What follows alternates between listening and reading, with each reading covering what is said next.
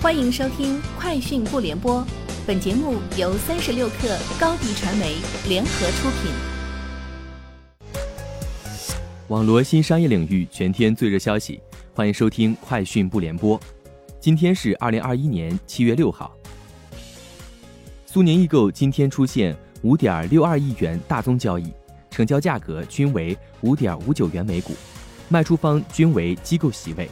买入方为华泰证券股份有限公司南京中山东路华泰证券大厦证券营业部。苏宁易购今日收盘价为六点一五元每股。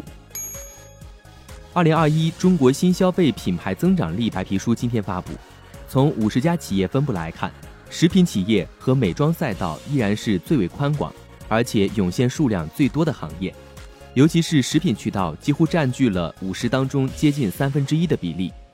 行业的分布年限来看，五至十年和十年以上的品牌综合实力依然占据上风。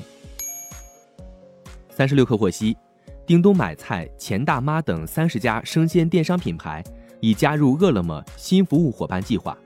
数据显示，饿了么买菜频道全国头部生鲜商家覆盖率超过了百分之九十，钱大妈一家在饿了么平台的线上门店数已超过一千家。饿了么方面表示。将继续加大对买菜频道的资源投入，以提升平台在流量共享、品牌营销以及数字化升级等方面的能力。在二零二一中国新消费品牌增长峰会上，格力电器董事长兼总裁董明珠称，格力在研发一种新技术，可把光能、储能和空调结合起来，空调成为一个发电站，不需要通过城市电网，不需要远程输送。把足够的能源聚集起来，通过空调发电，在保证空调降温或制热的同时，把多余的电能储存起来。晚上家里所有的照明不用花一分钱电费。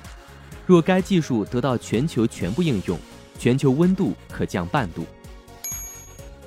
Strategy Analytics 设备技术研究服务近期发布的研究报告《全球 5G 和 LTE 收益及厂商 ASP 报告》显示。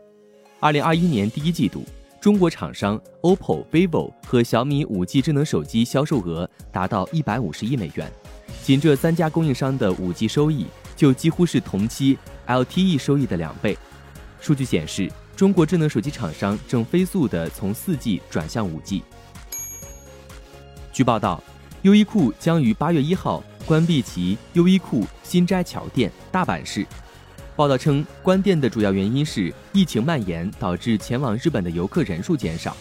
该店于二零一零年十月开业，是优衣库在日本的第一家全球旗舰店。NASA 今天宣布，Ingenuity 火星直升机完成第九次飞行。NASA 称，本次飞行是最具挑战性的一次。Ingenuity 此次飞行的速度达到每秒十六英尺，共飞行一百六十六点四秒。以上就是今天节目的全部内容，明天见。高迪传媒为广大企业个人提供微信视频号代运营服务，商务合作请关注微信公众号“高迪传媒”。